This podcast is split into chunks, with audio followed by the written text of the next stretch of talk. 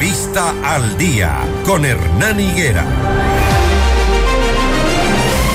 Qué importante es la participación de nuestros amables oyentes. Gracias a Bolivia Montenegro nos escribe, buen día Hernán. Es una pena este nuevo escándalo de corrupción, pero es lo mismo que nada. Aquí en nuestro país yo creo que nadie puede poner las manos por nadie y mal hecho que el presidente defienda a su cuñado, quien no sabe que es el multimillonario, el multimillonario de donde se ha sacado tanta plata y está con todos los gobiernos y ha sido hasta dirigente deportivo en la ciudad de Guayaquil. Les descubren y qué pasa, nada. ¿Quién devuelve eh, un centavo? ¿Y qué hacen para que lo hagan? Nada. Ya ven el caso Glass feliz y contento gozando del dinero de nuestro país. Esa es la opinión ciudadana. Mientras tanto, correístas, socialcristianos y sus aliados esperan este 18 de enero integrar una comisión ocasional multipartidista para investigar la presunta red de corrupción que operaría en las empresas públicas dentro del caso denominado el gran padrino. A nivel del Parlamento, la Comisión de Justicia y Estructura del Estado ya inició un proceso de fiscalización y llamó la semana pasada a 11 funcionarios y exfuncionarios, a más del periodista del medio digital La Posta. Ayer se tenía previsto una segunda reunión en la mesa para recibir nuevas comparecencias y testimonios del caso. Joana Moreira, miembro de la Comisión de Justicia, con nosotros. Asambleísta, buenos días. ¿Nos escucha? Buenos días, ¿cómo está? Bien, gracias. ¿Qué tal ahora me escuchan? Sí, ahora le escuchamos. Eh, bastante, este. bastante tarde la intervención de la Asamblea, que ha esperado que nuevamente la prensa, los periodistas hagan su trabajo, investiguen, prácticamente le den haciendo el trabajo a todos, a la Fiscalía, a la Asamblea, al gobierno. Entonces la corrupción sigue campeando, ya los principales involucrados están fuera del país en este país es fácil robar?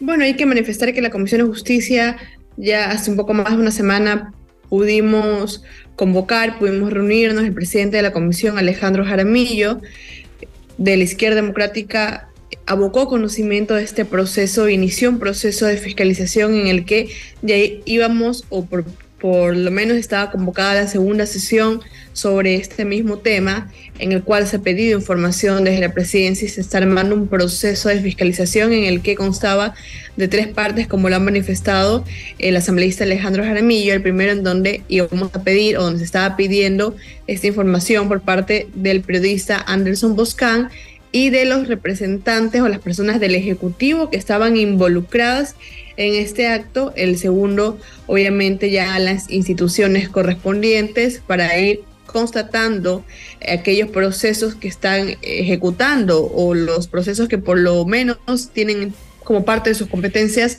para evitar que estas acciones se cometan. Y la tercera, obviamente, es que sí se ratificaba la participación de asambleístas dentro de este proceso, como ya lamentablemente se ha visto audios y existe por lo menos ya dos escenarios en el que ubican al mismo asambleísta correísta con vínculos con Leonardo Cortázar. ¿Y por qué es importante esto? Porque recordemos quién es Leonardo Cortázar, quien presuntamente estuvo involucrada en actos de corrupción en el reparto de hospitales, insumos de hospitales, y por lo tanto luego aparece en una foto en una piscina en Miami junto a Javier Jordán y eh, paulatinamente en estos audios en que menciona que su relación con esas empresas no inicia en el gobierno de Guillermo Lazo, sino que inicia en el gobierno del correísmo se mantiene en el gobierno de Moreno y que por lo tanto sus relaciones eh, puede tener eh, o continuar con este ejercicio en el que tiene contratos con el Estado a través de esos sectores estratégicos,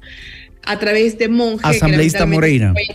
Asambleísta Moreira, em, a la Asamblea parece que las noticias le llegan tarde o no quieren hacer sino más que el show y el escándalo político, porque esto que usted está contando ya lo viene relatando mm, Fernando Villavicencio hace rato. Eh, allí en la Asamblea se ha condecorado incluso a, militares y, y, ahí no se crean comisiones. Al final, ¿qué gana la ciudadanía con el trabajo que ustedes quieren hacer ahora? Bueno, creo que esta asamblea del 3 o del 6% que tienen algunos asambleístas que lamentablemente lo único que se dedican es hacer show, es hacer circo, como por ejemplo su tiempo lo dedican a declarar días nacionales, el bizcocho, del queso, de lo que se les ocurre el día de ese día para poder tener por lo menos creo que una justificación de intervención en el Pleno de la Asamblea Nacional. El día de mañana van a crear una comisión para investigar el bizcocho, porque el bizcocho es una tradición en Cayambe. Entonces, son esas cuestiones que que molestan porque esto arrastra a todos los asambleístas.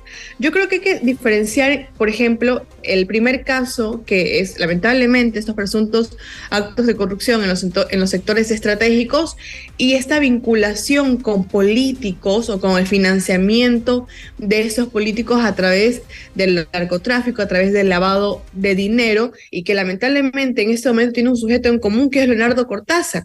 Pero el trabajo que está haciendo eh, Fernando Y que aplaudo con los compañeros, porque lamentablemente pasa lo mismo en el oro, en lo mismo Machala, con candidatos que no tienen ni siquiera el descaro de poner entre sus concejales a personas que ya han sido sentenciadas o que tienen proceso de tráfico eh, de sustancias ilícitas. Entonces, eso es una realidad que se vive en nuestro país y creo que es importante el trabajo que están haciendo, incluso he podido conversar con ellos para sumarme en este caso particular que le comento en la provincia del Oro.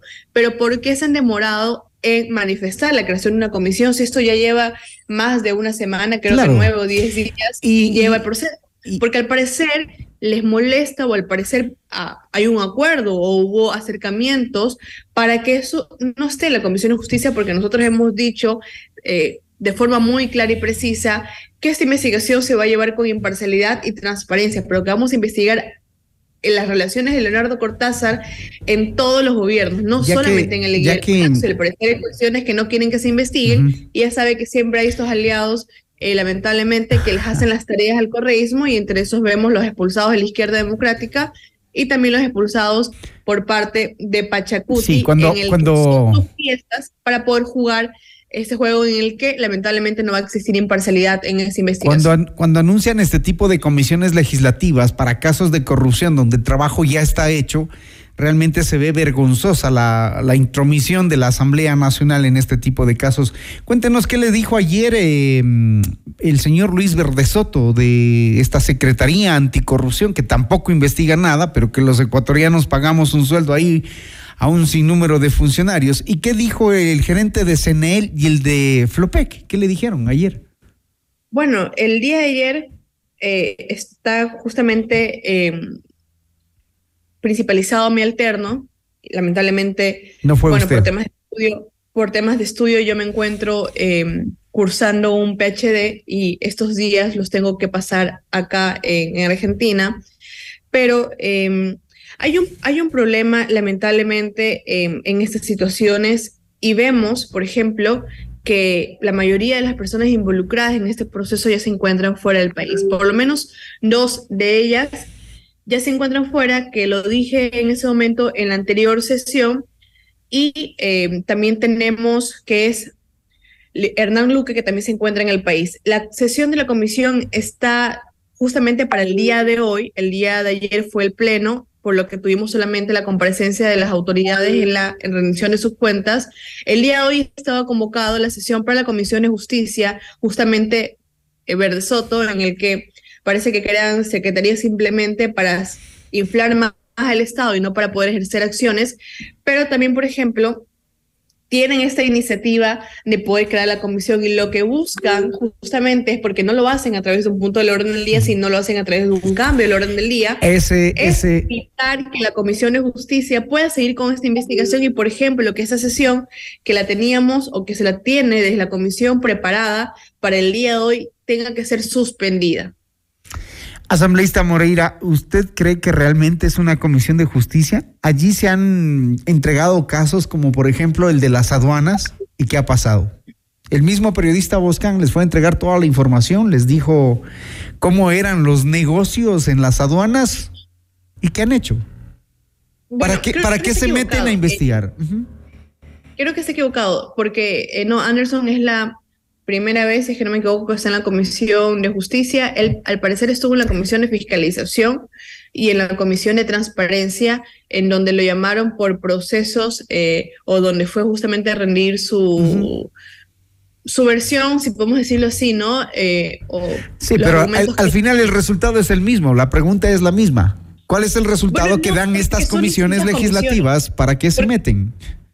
Porque son distintas comisiones para, para, para mí. O sea, pero el resultado es igual. Bueno, creo que este proceso que lo estamos iniciando era la oportunidad de mostrar al país por qué la Comisión de Justicia ha podido llevar sus procesos con total independencia y transparencia. Lo hicimos con la contaminación del agua con arsénico, aunque los correístas se opusieron y votaron en contra de un informe en el cual se justificaba cuál era la responsabilidad que tenía, por ejemplo, el alcalde en la dotación de agua y cómo durante dos años, conociendo estudios y resultados del ARSA que contenía arsénico, igual seguían distribuyendo esta agua a los ciudadanos, lo, cual estaba causando enfermedades. Entonces, ha llevar sus procesos de fiscalización. Recordemos que el anterior de María Belén Bernal fue similar. La Comisión de Justicia abocó conocimiento de este proceso, estaba trabajando ya y tenía comparecencias establecidas, pero crearon otra comisión paralela. ¿Por qué? Porque los egos y el querer tener algo para poder chantajear, de sentarse a negociar con el gobierno sobre responsabilidades que podrían incluir en este informe por los acuerdos que hemos visto, porque no, ya no parece absolutamente raro que el gobierno y el correísmo se sienten a negociar, lo hicieron con la ley tributaria y por lo tanto esta es otra oportunidad, pero siempre usando a sus peones.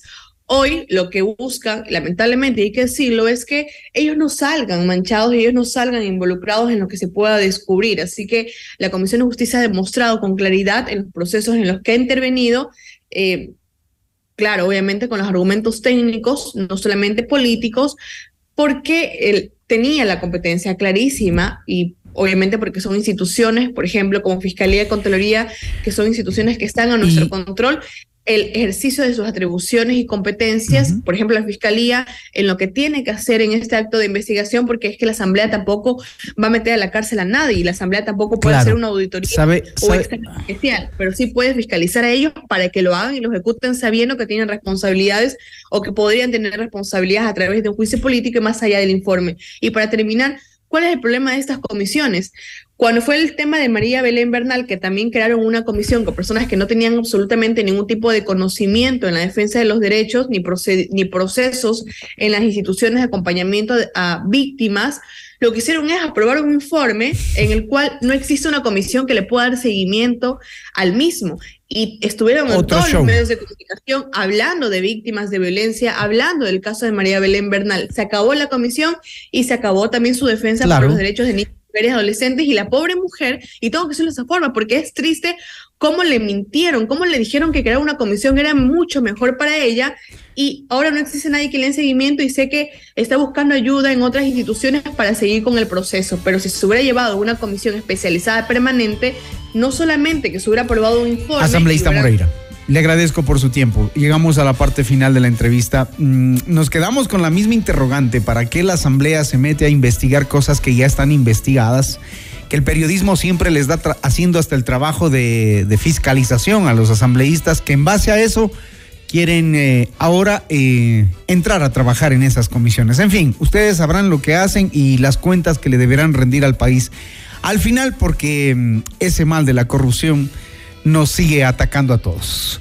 Gracias, amables oyentes, a ustedes por su confianza y su credibilidad, por su sintonía permanente. Mañana a las seis en punto volvemos en Notimundo al Día.